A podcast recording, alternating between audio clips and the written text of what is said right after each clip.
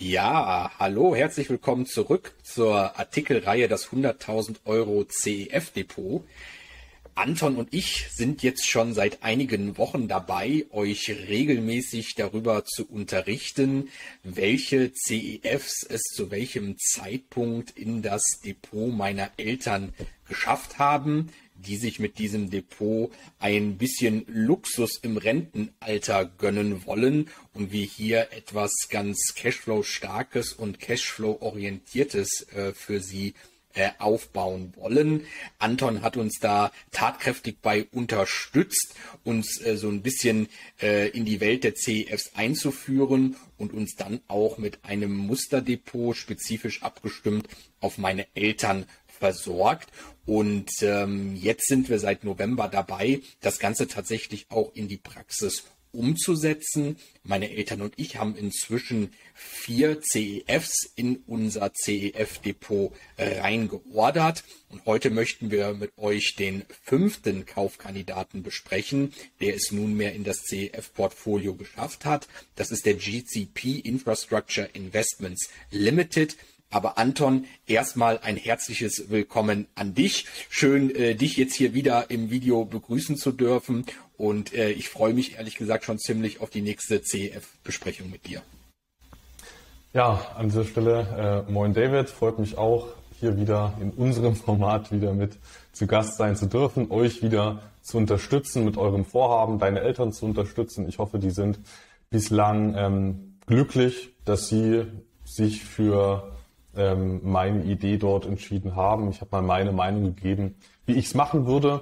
Ähm, ihr habt euch da im Austausch anscheinend äh, dazu entschieden, äh, dass das nicht völlig verkehrt klingt, so dass ihr die ersten Käufe getätigt habt und heute, heute geht es zu Nummer zu Nummer 5 über. Was besprechen wir heute, beziehungsweise was habt ihr gekauft? Ihr habt gekauft die Gravis Capital Infrastructure Investments Limited oder GCP Infrastructure Investments Limited. Was macht dieser Closed End Fund? Also namentlich könnte man natürlich schon mal vermuten, dass es in den Bereich Infrastruktur geht.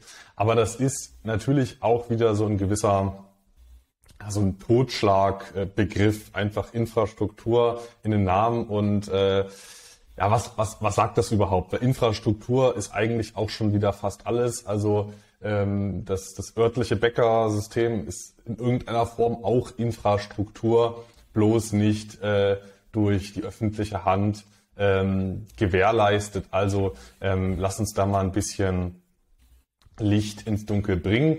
Ähm, hier hat man sich tatsächlich innerhalb UK, innerhalb äh, des äh, Vereinigten Königreichs auf die Finanzierung von Projekten spezialisiert, aus Projekten, die äh, primär ähm, von der öffentlichen Hand direkt oder indirekt Erträge generieren. Das ist so der Großraum. Also infrastrukturartige Investments, die in irgendeiner Form mit der öffentlichen Hand zu tun haben. Es kann eine Kommune sein, eine Stadt sein, ein Land sein ähm, oder der, der tatsächliche Staat sein.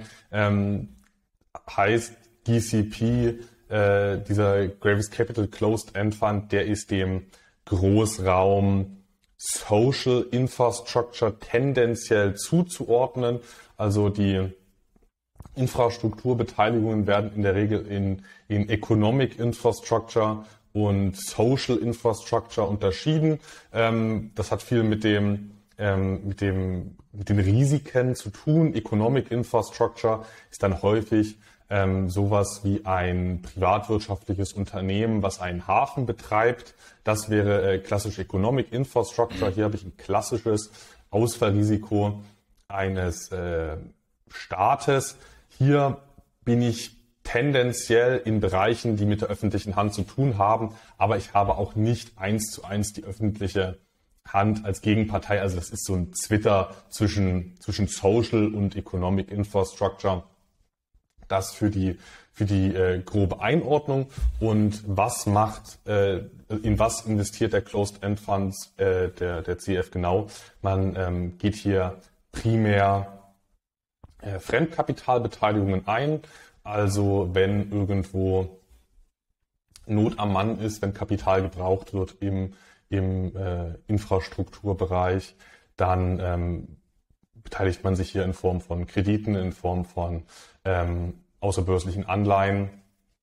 Und in äh, Sonderfällen macht man dann auch mal ja, äh, Hybridfinanzierungen. Und tatsächlich eine Beteiligung, da ist die, da ist die Zweckgesellschaft insolvent gegangen und dann fiel das Ganze dem Fonds hierzu. Und daraus hat man aus dieser Insolvenz resultierend eine, eine Aktien-Equity-Position. Also aus der Fremdkapitalposition wurde durch die Insolvenz des Betreibers wurde dann eine Eigenkapitalposition, fiel dann hier in dem Fall dem, dem Gläubiger zu.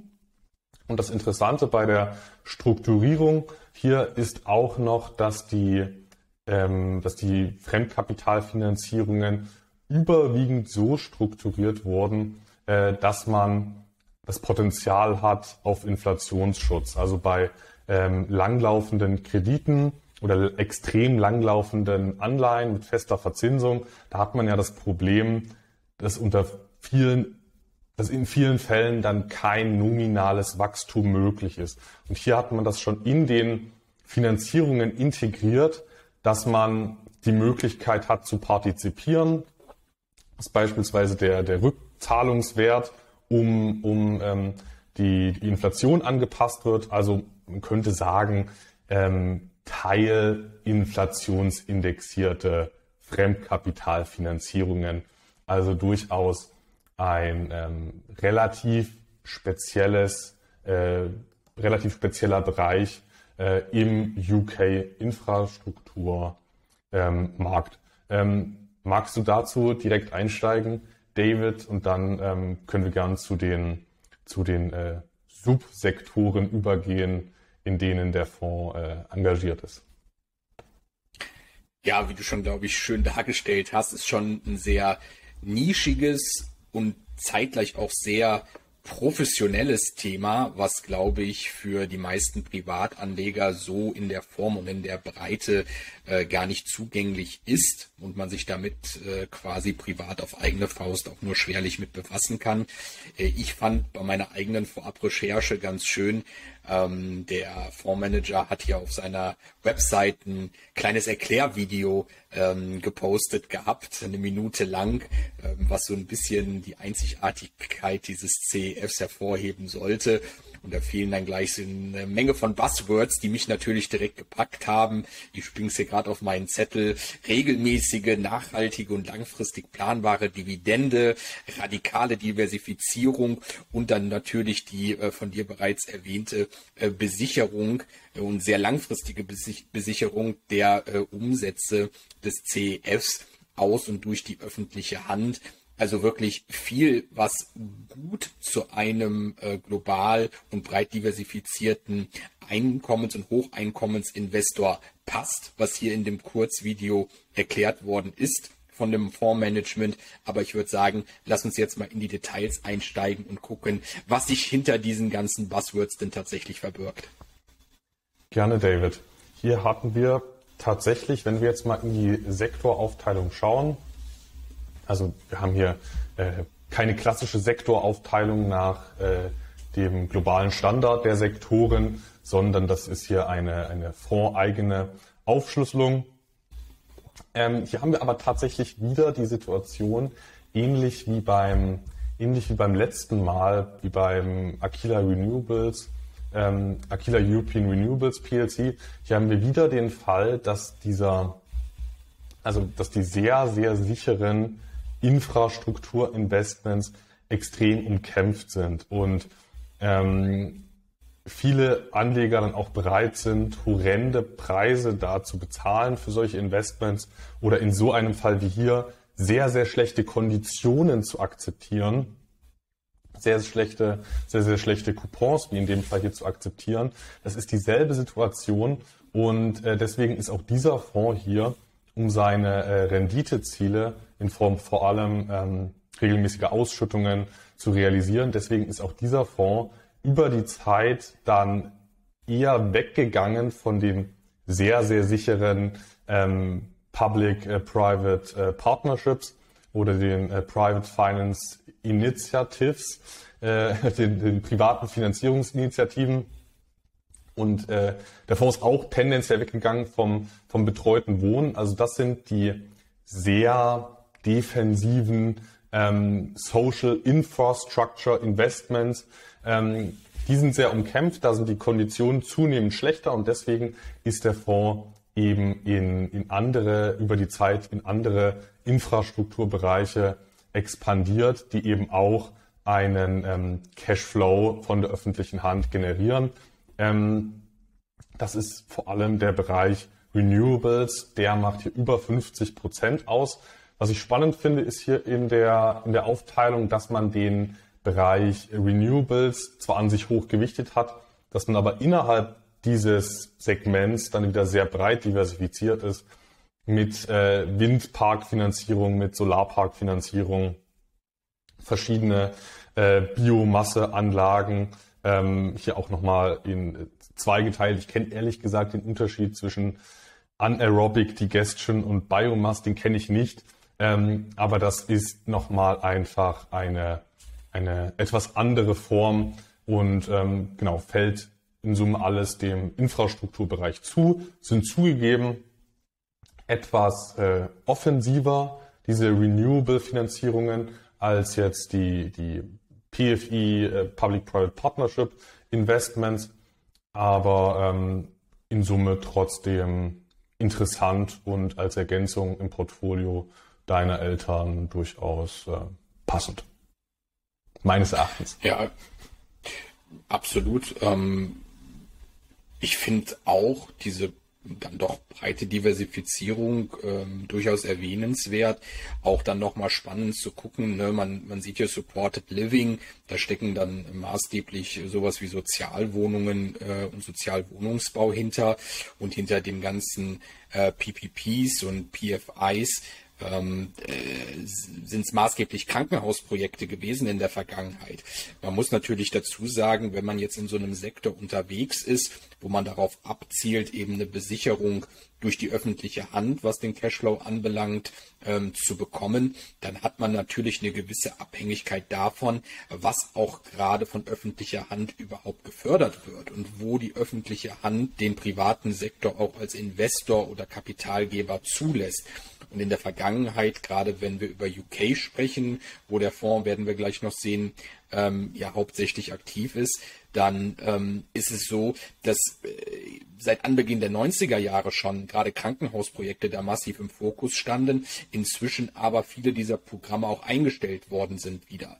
Und natürlich hat man jetzt noch ähm, diese Projekte im Portfolio. Diese Projekte laufen auch weiter, die Bestandsprojekte werden nicht eingestellt, aber da ist dann auch nicht so viel Hoffnung erstmal da, dass es da zu weiteren Neuprojekten kommt und vielleicht werden die sich dann in den 20er, 20er Jahren in ganz anderen Bereichen der öffentlichen Daseinsfürsorge wiederfinden. Vielleicht auch äh, nicht mehr nur im erneuerbaren Energiensektor, wie du das darstelltest, wo jetzt äh, aktuell sehr viel Geld reingegeben wird. Vielleicht ist es dann wieder ein anderer Bereich. Vielleicht kann man sich auch sowas wie Schulinfrastruktur, Universitätsinfrastruktur vorstellen oder ähnliches. Also überall da, wo die öffentliche Hand am Ende des Tages mit mischen will, wenn man es so platt ausdrücken will, aber wo dann dem Staat eigentlich das Geld fehlt und wo es auf privates Kapital ankommt, um das zu mobilisieren, kann man sich, glaube ich, hier diesen CEF vorstellen, dass man dann da auch wieder mit von der Partie ist, solange natürlich die Renditeanforderungen erfüllt werden können.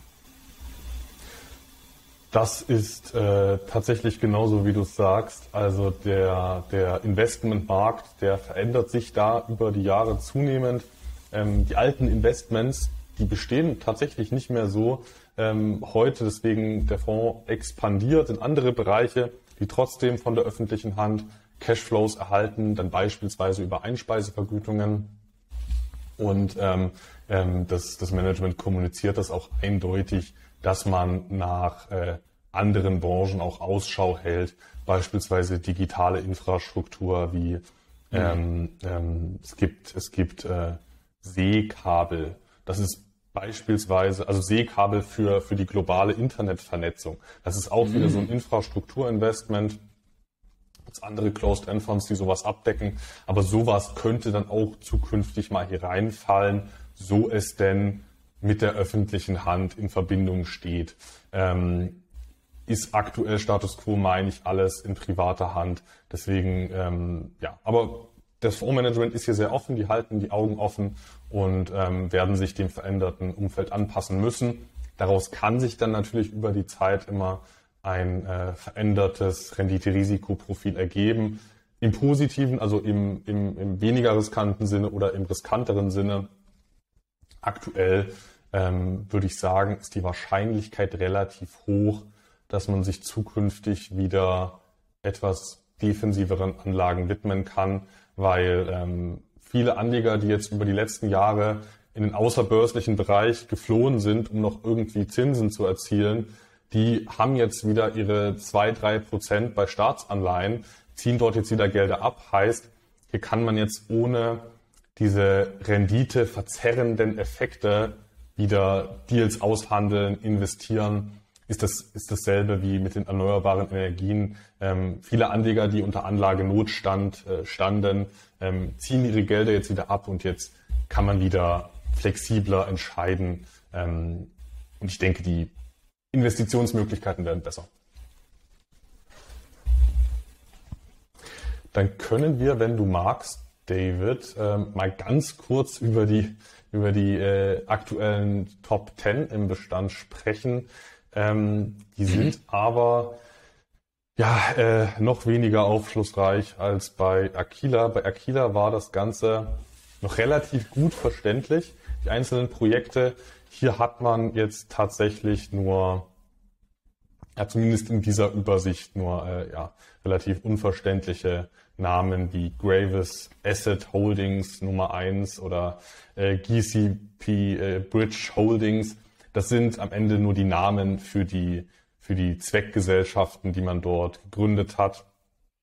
Häufig ist das auch so, dass man nicht direkt dem Projekt den Kredit gibt, sondern man gibt der Zweckgesellschaft einen Kredit und die gibt dann wiederum ähm, dem der Zielgesellschaft dann einen Kredit. Das sind relativ komplexe Strukturierungen, wo ich auch im Einzelfall nicht bis ins letzte Detail verstehe, wieso man diese komplexe Struktur wählt.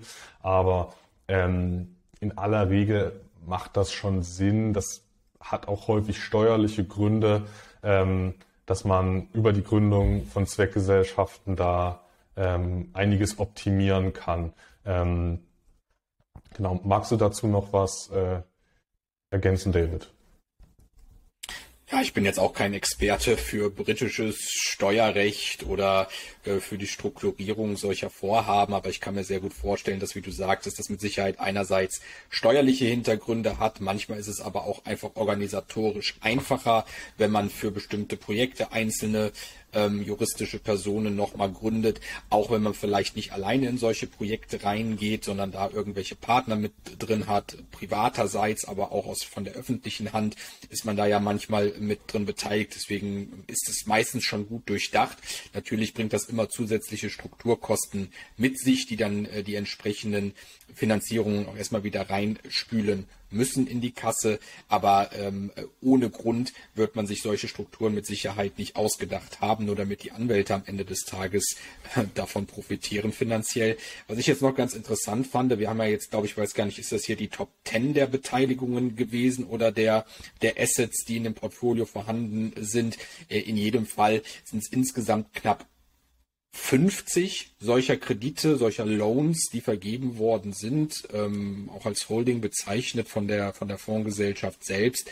Also auch da sieht man, auch wenn jetzt hier die Top 10, die es glaube ich sind, ähm, schon eine gehörigen Portion des Gesamtportfolios ausmacht, hat man hier auch über die Projekte hinweg mit Sicherheit eine ganz gute Diversifikation äh, getroffen, nicht nur auf sektoraler Ebene, wie wir es eben schon gesehen haben, sondern auch über die Projekte selbst hinweg, dass man da über eine ausreichende Anzahl verfügt und da eben nicht nur irgendwie eine Handvoll im Portfolio selbst drin wiederfindet.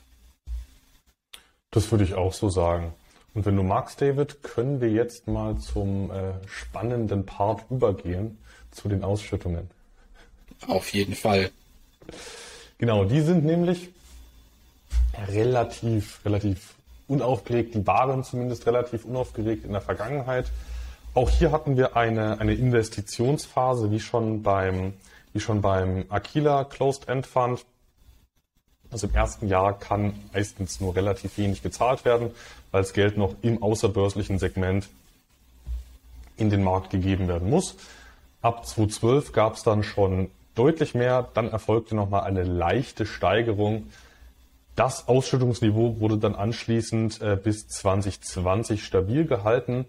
Ähm, danach ging es runter. Das lag nicht daran, dass hier äh, massiv Projekte ausgefallen sind. Also klar, im, im High Yield Unternehmenskredite oder Anleihenbereich fällt auch immer mal was aus, das ist sowieso klar. Ähm, also ob jetzt börslich oder außerbörslich, dass mal was ausfällt, ist völlig normal. Aber das war jetzt hier tatsächlich nicht der Fall, sondern wir haben hier eben zu einem guten Teil auch äh, variable Finanzierungen oder ähm, ja, je nach Strukturierung partiarische äh, Finanzierungen heißt, ähm, in manchen Fällen kann man dann von variablen Zinsen profitieren, wenn sie steigen. Aber ähm, das war ja erstmal das äh, Umgekehrte der Fall, dass über Jahre die Zinsen zurückgegangen sind. Bis 2020 war ja, meine ich, dann schon ein Rekordtief, äh, auch in auch in UK. Und ähm, da konnte man natürlich trotzdem noch ein sehr stattliches Ausschüttungsniveau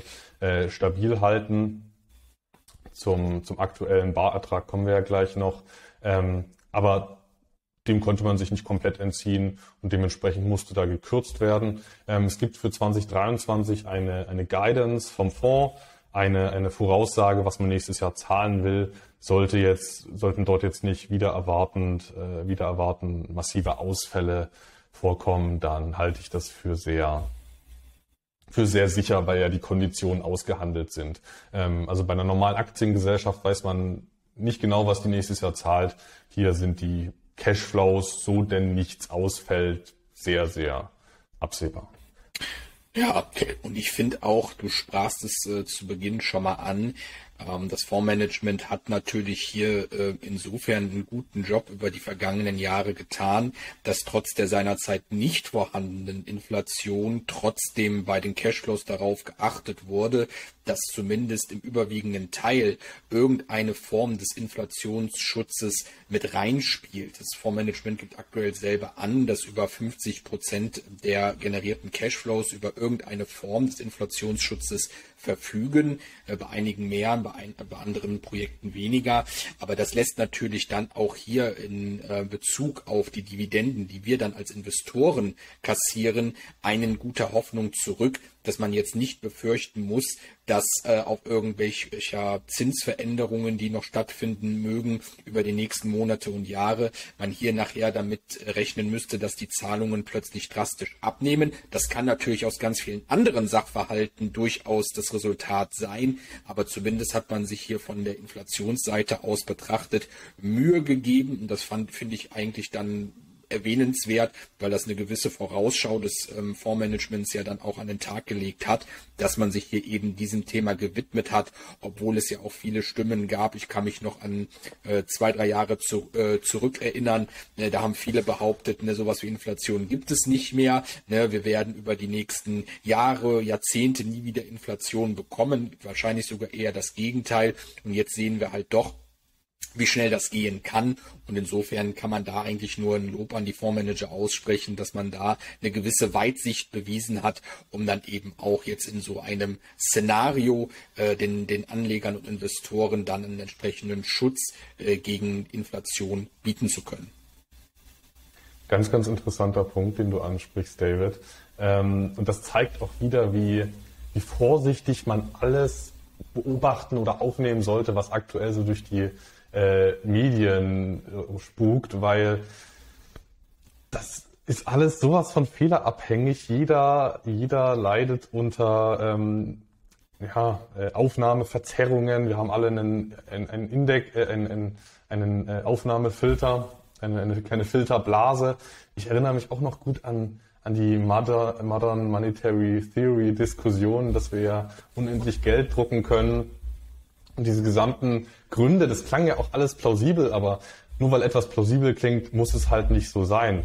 Ähm, das ist wieder ein sehr interessanter Punkt und finde ich auch, dass das Management hier ähm, vorausschauend agiert hat und die Finanzierung so strukturiert hat, dass man das Potenzial hat zu wachsen. Das halte ich auch für, für clever. Und ähm, deswegen halte ich es nicht für unrealistisch, dass wir hier demnächst äh, oder über die nächsten Jahre zumindest dann ein steigendes Ausschüttungsniveau sehen ähm, könnten, immer im, im Konjunktiv. Es besteht ein gutes Potenzial und es besteht ja auch ein gutes Potenzial beim NAV zu wachsen, wie es auch schon in der Vergangenheit war. Zu dem können wir gerne jetzt auch äh, gleich übergehen. Gerne.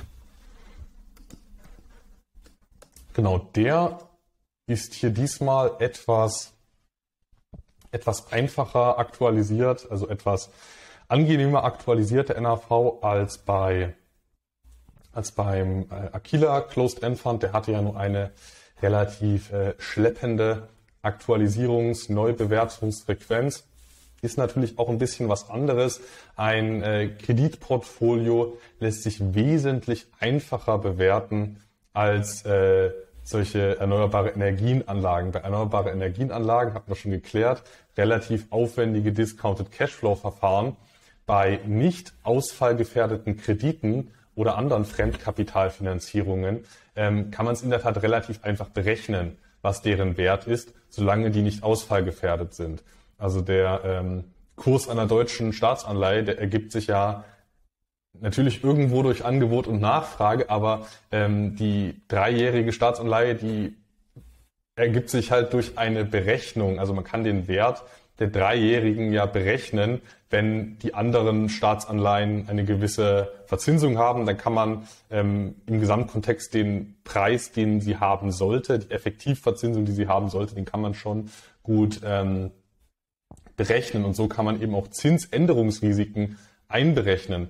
Und ähm, das wird hier eben auch gemacht. Also sollten, sollten Zinsen sinken, dann kann das natürlich hier durch eine Berechnung dann zu einer Aufwertung festverzinster Finanzierungen führen.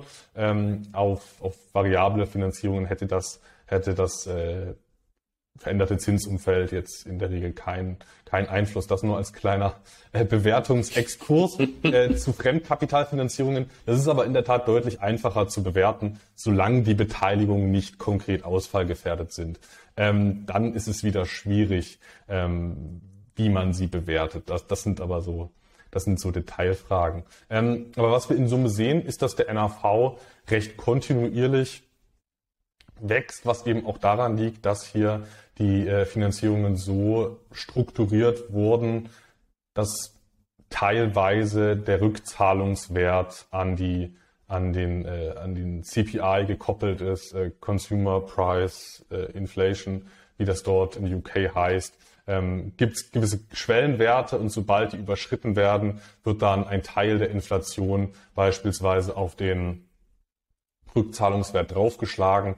Und ähm, das hat sich hier negativ, äh, positiv, hoch positiv ausgewirkt über Jahre. Es ging dann ähm, nach dem nach dem Shutdown Crash auch im NAV zurück. Und jetzt sind wir wieder in einem Aufwärtstrend, auch wenn der Kurs sich jetzt im Negativen vom NAV entfernt hat, aber zuvor hatte er sich auch schon jahrelang massiv im Positiven äh, vom, vom NAV entfernt. Also hier wieder ein sehr, sehr auffälliges Beispiel, äh, wie wenig der Kurs am, äh, am Wert des Kreditportfolios äh, kleben muss. Ja, äh, ist auffällig, genau. Und auf der anderen Seite aber auch, dazu kommst du ja jetzt, glaube ich, gleich, äh, wenn man dann die Differenz äh, betrachtet zwischen dem Kurs des CEFs und dem NAV, dass wir ja es jahrelang ja, mit einem Premium zu tun hatten, der hier gezahlt werden musste, um in diesen CEF reinzukommen und sich das jetzt aber zuletzt drastisch verändert hat vom Bild her, sofern ich das jetzt hier richtig erkenne mit meinem Laienblick. Das ist in der Tat so und das spricht auch wieder so ein bisschen für meine, äh, für meine These vorhin, für meine Vermutung vorhin, dass einfach jahrelang großer Anlagenotstand bestand, vor allem auch aus institutioneller Sicht. Irgendwo muss Geld so halbwegs sicher hin. Äh, wo kann man da sein Geld hinschieben? Infrastruktur, Private Debt, das hier ist nochmal äh, Private Debt und Infrastruktur in Kombination.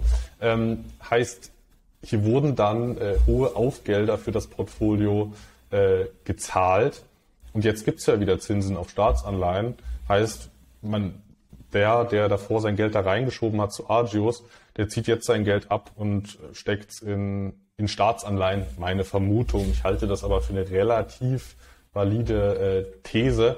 Ähm, und jetzt haben wir die Möglichkeit, das gleichwertige Portfolio uns günstig äh, in den Bestand zu holen. Wir haben ja zum Glück nicht das Problem, dass wir regulatorische Vorgaben haben, immer in gewissen Anlageklassen aktiv zu sein.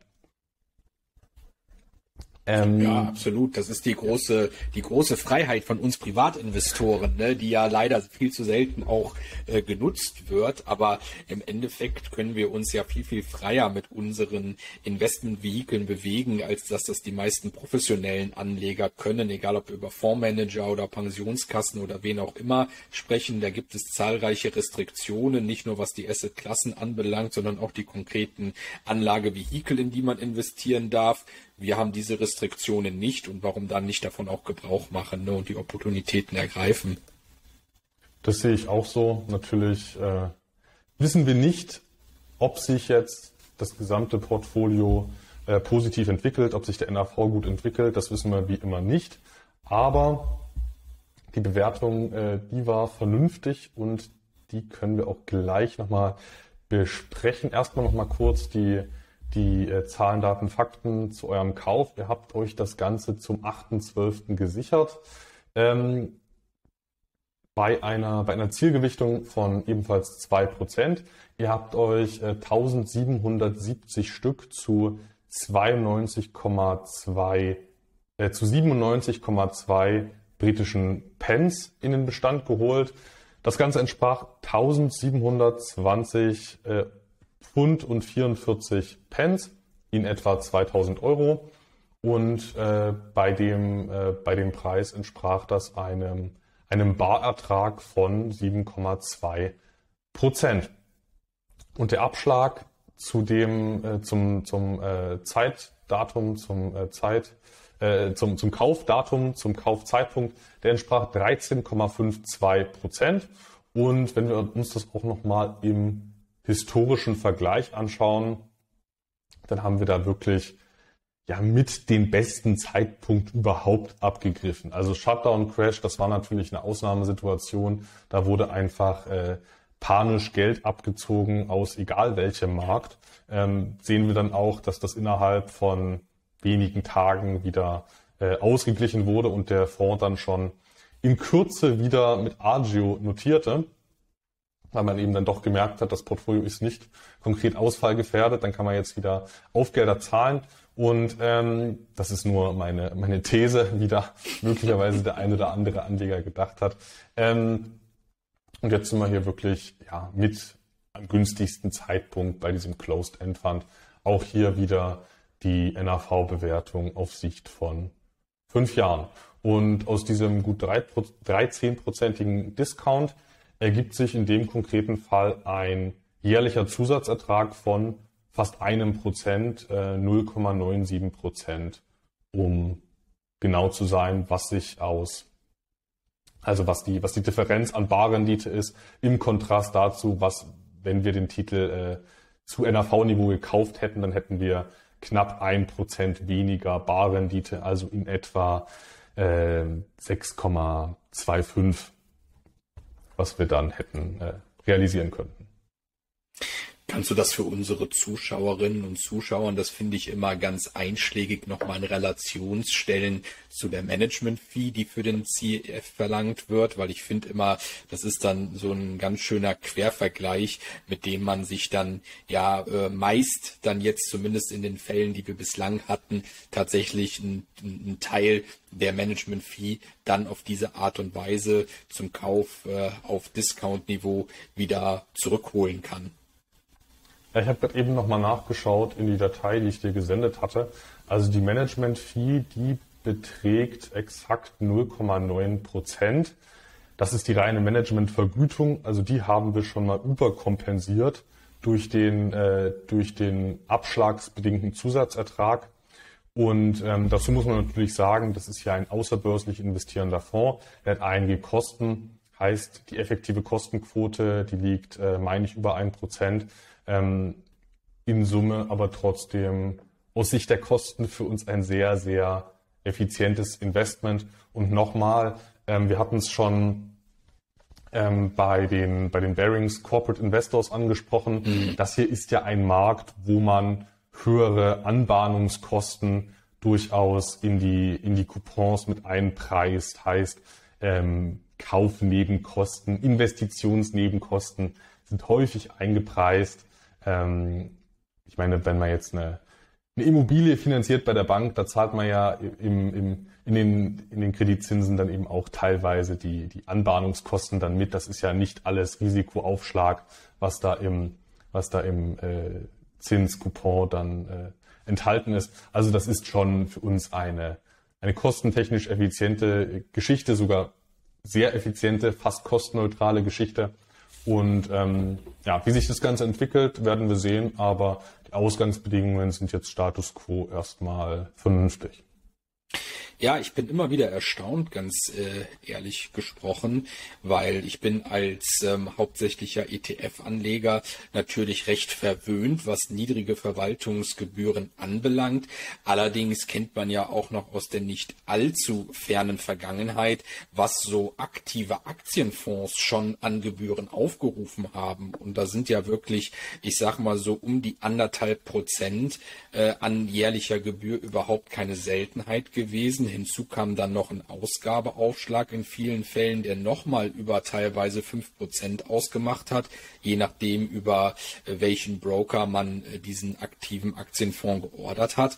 Und wenn ich dann mir anschaue, dass das oft einfach nur Indexschmuser gewesen sind, ja, die im Endeffekt sich sehr nah an den gängigen Indizes, die sich heute prima über ETFs abbilden lassen, orientiert haben und da auch nicht aus dem Fondsmanager, äh, Fondsmanagement heraus heraus irgendeinen Mehrwert generiert haben, sondern eigentlich nur noch Kosten, so dass die Performance dann meist sogar schlechter war als vom entsprechenden Benchmark, dann muss ich sagen, bei äh, dem Großteil der CEFs, wenn nicht sogar bei allen, die wir bisher jetzt hier besprochen haben, die Einzug in das Portfolio meiner Eltern gefunden haben, scheint mir die äh, Gebühr, die aufgerufen wird, durchaus angemessen zu sein dafür, dass wir es ja einerseits mit sehr nischigen Themen zu tun haben, aber dann vor allen Dingen das, was du jetzt eben auch ähm, hervorgehoben hast, mit, mit Themen, die ja sonst auch so nicht ohne weiteres zugänglich sind oder gar nicht zugänglich sind für einen Privatinvestor,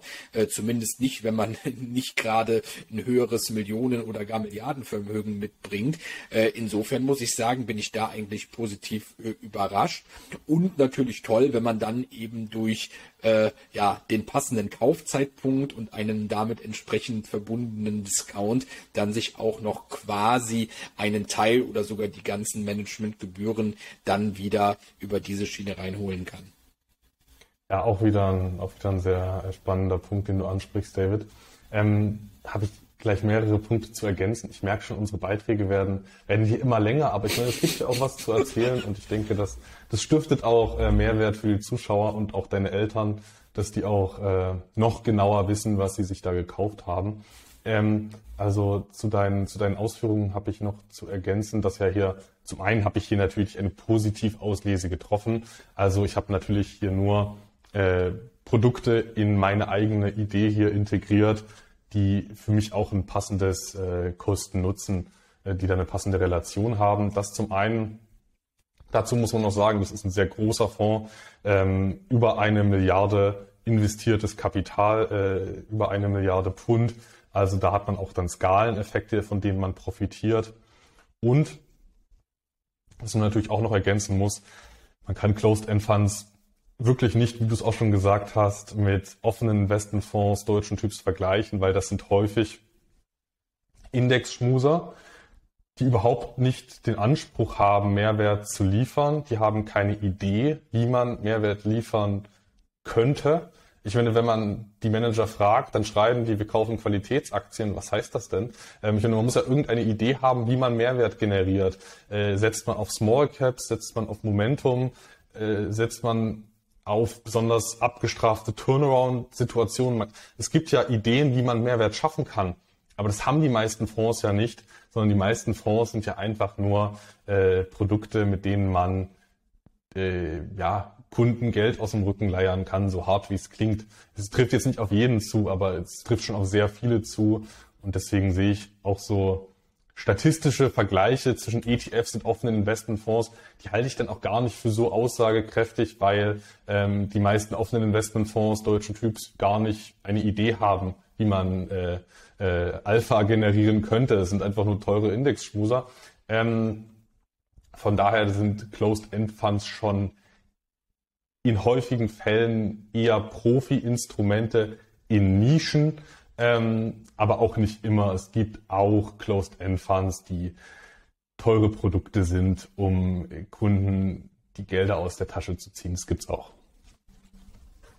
Ja, dann kann ich, glaube ich, auch an dieser Stelle, weil es so wunderbar passt, nochmals unseren Dank aussprechen, äh, wie du es schon gesagt hattest, äh, für die Positivauslese, die du getroffen hast, damit jetzt äh, wirklich auch die CEFs nur Einzug in das Depot meiner Eltern finden, die äh, in vielerlei oder in jeglicher Hinsicht wirklich dann auch passend äh, sind. Und natürlich dafür, dass wir jetzt hier schon mehrfach wirklich zu sehr, sehr guten Kaufzeitpunkten im historischen Vergleich den Einstieg gefunden haben und jetzt ein bereits 5 CF umfassendes Portfolio vorzuweisen haben. Vielen Dank dafür, Anton, in deine Richtung natürlich wie immer. Ich glaube, dir macht es auch Spaß. Das merkt man auch immer wieder aus unseren Gesprächen heraus, dass du da mit einer sehr großen Passion hinterstehst. Ich glaube, da passen wir beide auch ganz gut zusammen äh, und da treffen zwei Welten aufeinander, die sich hier ganz gut hoffentlich für unsere Zuschauerinnen und Zuschauer ergänzen.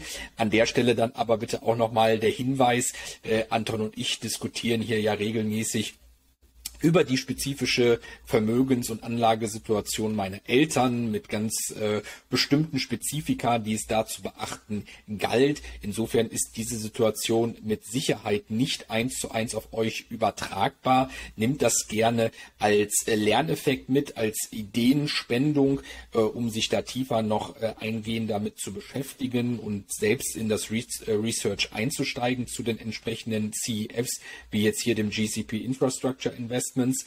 Ähm, Anton und ich wir sind keine Anlageberater, wir geben hier auch keine Anlageempfehlungen ab. Uns macht es einfach Spaß, ne, wie man, glaube ich, merkt, hier drüber zu diskutieren und uns hier wirklich reinzufuchsen und euch da so ein bisschen dran teilhaben zu lassen. Insofern, wie gesagt, das der typische Disclaimer, der gesagt werden muss. Und Anton, nochmal vielen Dank an dich für deine Zeit heute und dass wir jetzt hier so schön ausführlich wieder einen weiteren sehr speziellen, nischigen, aber höchst interessanten CF zusammen besprechen konnten.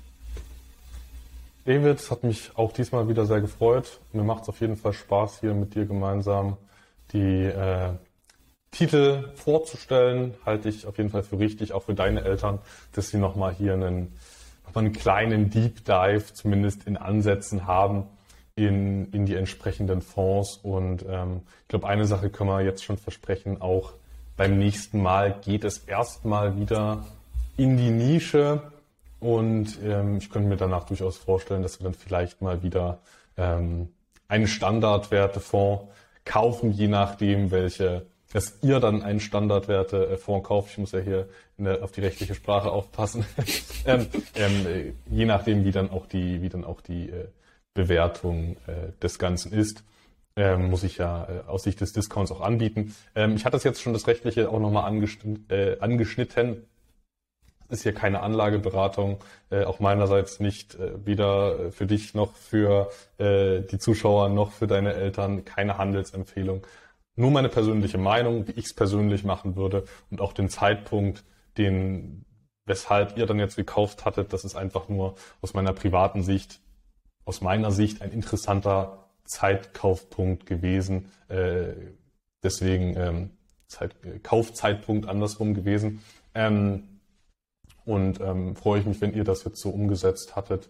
Aber ähm, ja, ist natürlich alles auf, auf eigene Verantwortung und bis dahin freue ich mich dann aufs nächste Mal. Äh, aufs nächste Mal. Macht's gut. Tschüss zusammen.